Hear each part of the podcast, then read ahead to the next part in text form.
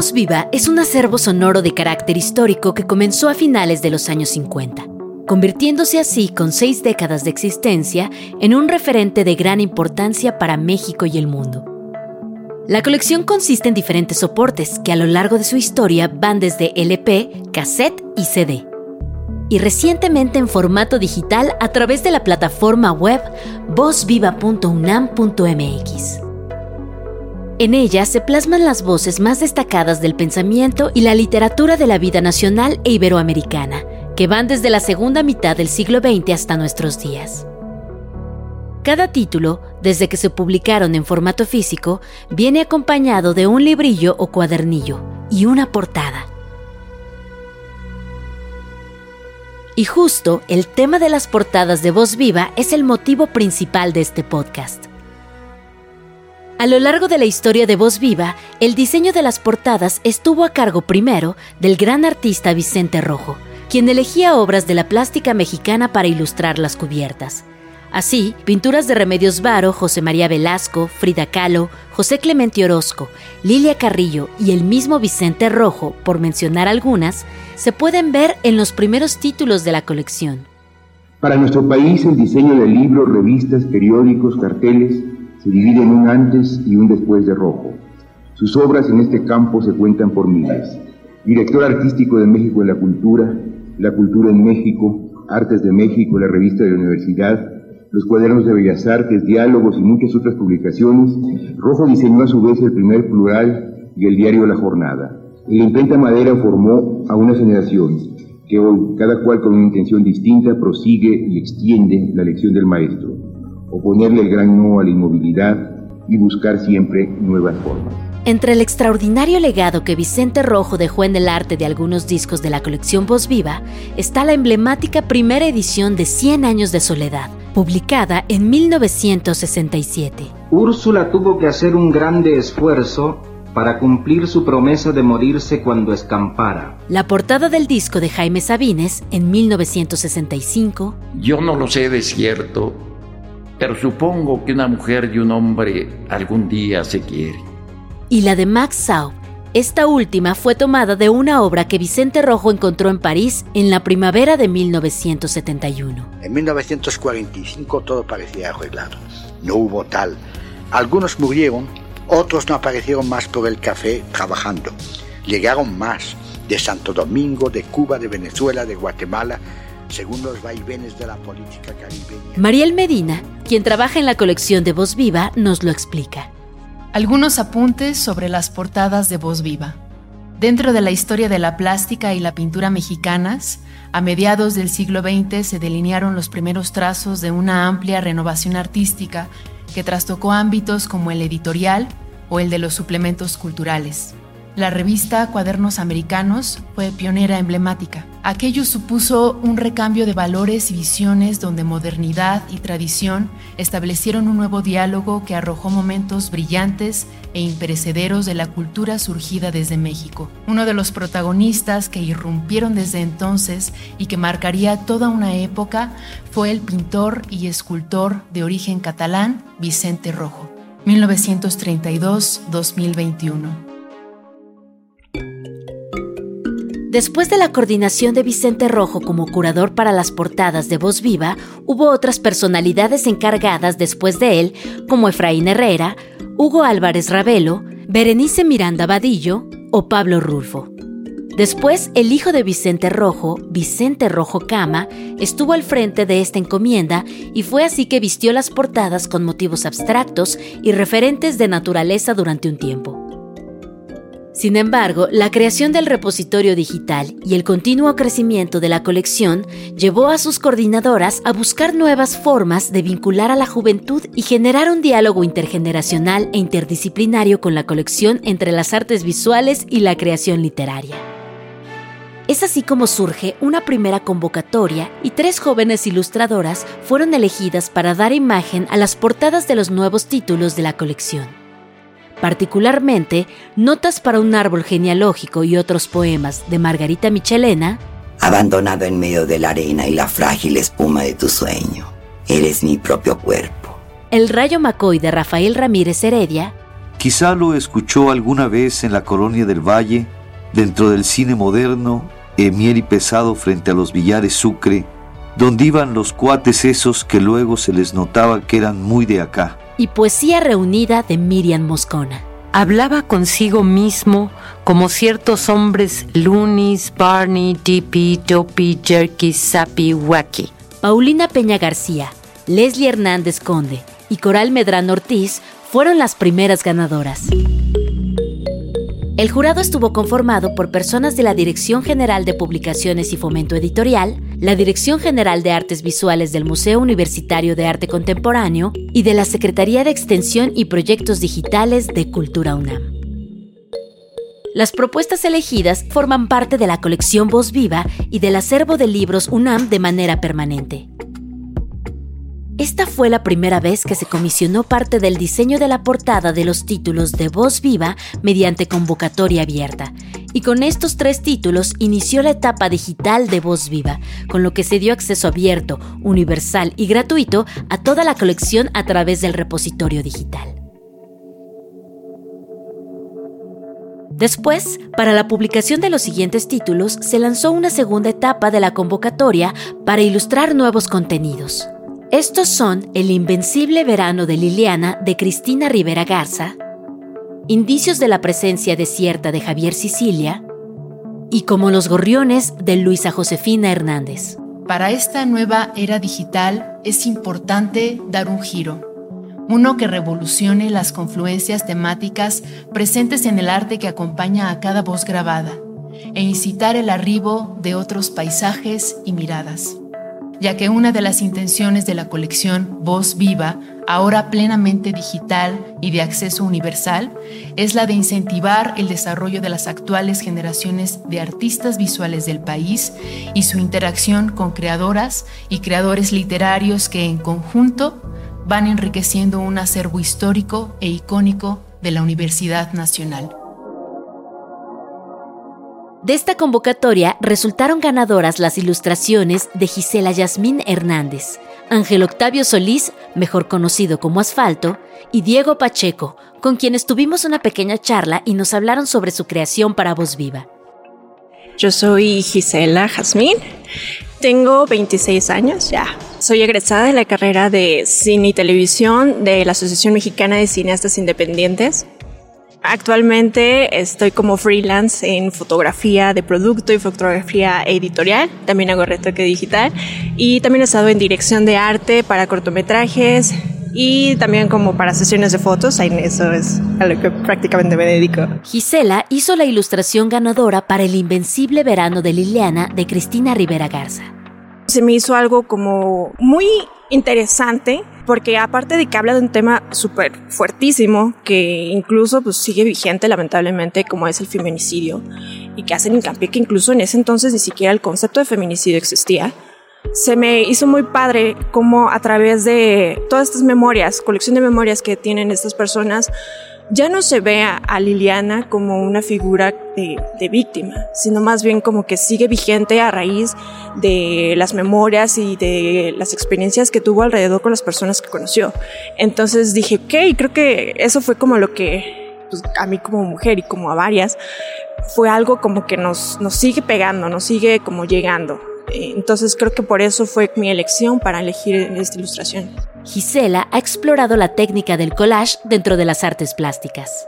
Bueno, en realidad mi ilustración puede pecar un poco de minimalista.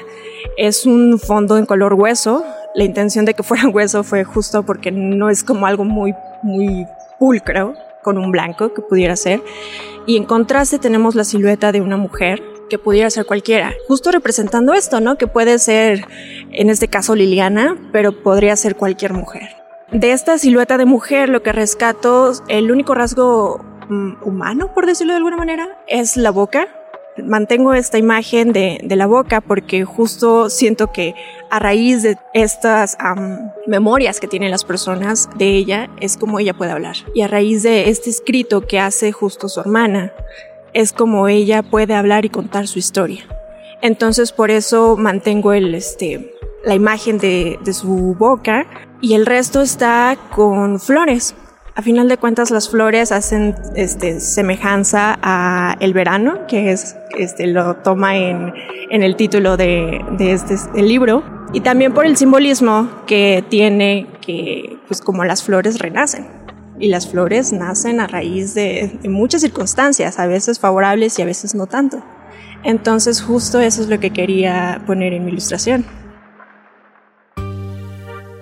Asfalto fue el ganador de la ilustración para Indicios de la presencia desierta de Javier Sicilia.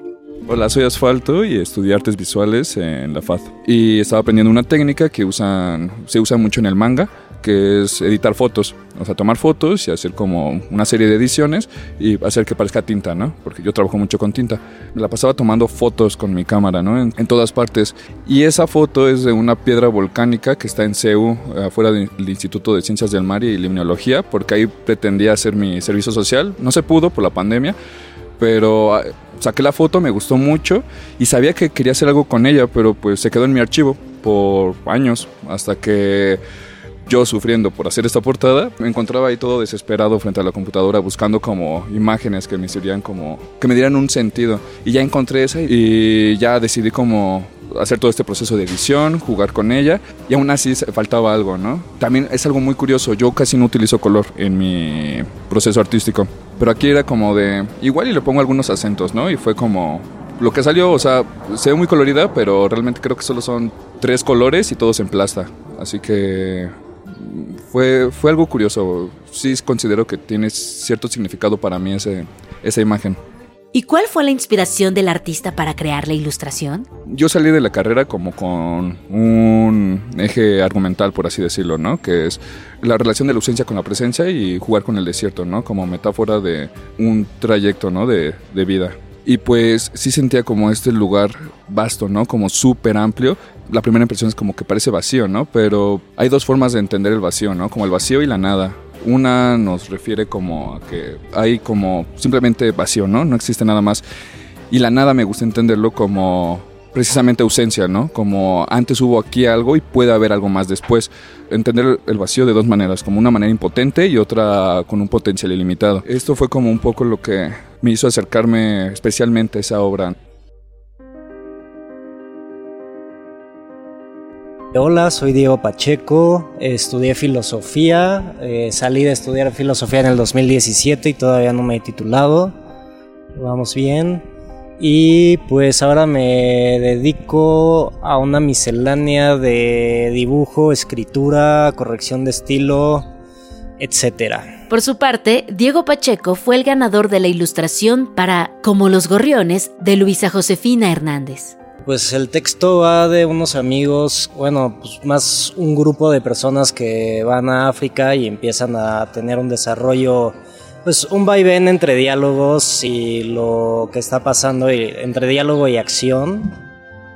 Y pues todo diálogo es muy metafórico hacia la educación. Me acuerdo perfecto que empieza hablando del español y cómo se, ella, la interlocutora se relaciona con su propia lengua materna y cómo quiere ser ella una figura pues intelectual en un mundo pues machista, misógino. Entonces por ahí va un poco el texto de lo que me puedo acordar y hay mucha metáfora de muchas aves, de muchas muchas aves y muchos colores y muchas texturas, muchos animales. Sí, todo está referido muy a pues la, flora, fauna, hasta el la temperatura, el ambiente. Entonces, pues retratar eso en gráfica puede llegar a ser bastante, pues, horrible. La técnica de Diego es acuarela y pluma, principalmente. Es un trazo de acuarela amarilla cafezosa eh, que marca un poco la panza y un poco el ala del, del pajarraco el pico con acuarela negra y las patas y está sobre una piedra. Todos los detalles de las plumas y de la textura es con plumilla y como que se da a entender una roca en la que está parado solo con unas manchas y la textura que le dio el, escáner, el escáner viejillo. Bravo, jóvenes artistas de diferentes universidades, incluida la UNAM. Esta nueva etapa de ilustradoras e ilustradores también se relaciona con el propósito que tiene la colección para acercarse al público juvenil. Nos lo explica Mirna Ortega Morales, secretaria de Extensión de la Coordinación de Difusión Cultural de la UNAM. En la cual, además de que estamos dirigiendo todas nuestras baterías de difusión para llegar a nuevos públicos, también propiciaremos, o eso queremos hacer, que generaciones de jóvenes ilustradores engalanen las portadas de esta colección. Y hay un testimonio más que me gustaría compartir con ustedes. Al entrar al repositorio digital de la colección y a las redes sociales de Voz Viva, pueden ver el gran trabajo de otra joven egresada de la Facultad de Artes y Diseño de la UNAM. Se trata del proceso gráfico que Chamali Maite Servín, diseñadora gráfica de Voz Viva, realiza para promover todo el trabajo digital que se hace para la colección. Soy Chamali Maite Servín López, tengo 24 años y soy diseñadora gráfica y de redes en Voz Viva. Me gradué de la Facultad de Artes y Diseño de la UNAM en el plantel Xochimilco. Chamali trabaja todos los días en darle identidad a la colección digital. Un verdadero reto para plasmar la filosofía detrás de Voz Viva en características meramente visuales. Creo que lo que más importaba dentro de la colección era crearle una identidad visual a Voz Viva, ¿no? Precisamente como está dando el salto, pues es un medio sumamente visual, entonces era como necesario que tuviera relación y coexistencia con, con todos los elementos que se estaban manejando. Y yo creo que realmente la inspiración vendría precisamente de las primeras portadas, agarrando la historia de la colección y mostrándolo de una manera visual, como usando elementos icónicos que se relacionaran con voz viva, ¿no? Por ejemplo, el LP, el color amarillo, ¿no? O sea, cosas que siempre estuvieron ahí y que ahorita ya la gente puede relacionar con pues con lo que es para dar como cohesión de todos los elementos visuales que han estado teniendo a lo largo de la historia. Un poquito por ahí. Cohesión de elementos visuales, amor por el arte, letras en formato visual, promoción de títulos, convocatorias, ilustración, collage, pintura. ¿Quién diría que estos elementos serían parte de esta gran colección? Desde Vicente Rojo hasta Gisela Jazmín, Asfalto, Diego y Chamali, seguimos cuidando y conservando la calidad de fuerza visual que comenzó en los años 60. La UNAM seguirá trabajando para que la plataforma digital sea cada vez más atractiva, tanto para aquellos coleccionistas y amantes voraces del audio que alguna vez adquirieron los discos, como para todos los y las jóvenes que ahora se topan en Internet esta maravilla de sitio, vozviva.unam.mx. Pues estoy acostumbrado a convocatorias, pues es la vida del post estudiante universitario, convocatoria, rechazo, convocatoria, rechazo y sí se sintió muy padre ganar, ganar esta convocatoria. Sí, o sea, a final de cuentas creo que fue algo que no esperaba, pero que más allá de, de, lo que significó el hecho de haber ganado y que mi ilustración esté en el libro, fue justo como esta, este apapacho un poco como al alma de decir, ok, todavía se puede, la vida sigue y, y pues sí, este, y todo va a estar bien no le pasa a todos los artistas y pues me, me emociona. Yo la verdad estoy muy emocionada, estoy muy orgullosa de todo lo que he aprendido y he visto aquí. Cuando vi mis trabajos, mis primeros trabajos publicados, dije, no me la creo, o sea, es que verlo impreso ya es como la conclusión de un trabajo que muchas veces cuando eres estudiante, cuando no estás, o nada más estás trabajando en conceptos no muy, digamos, caprichosos, no muy importantes, pues nada más te lo imaginas, ¿no? Pero entonces ya cuando llegas a ver y todo el impacto que tiene, todo realmente el alcance que ya tener es una cosa que dices, wow, ¿no?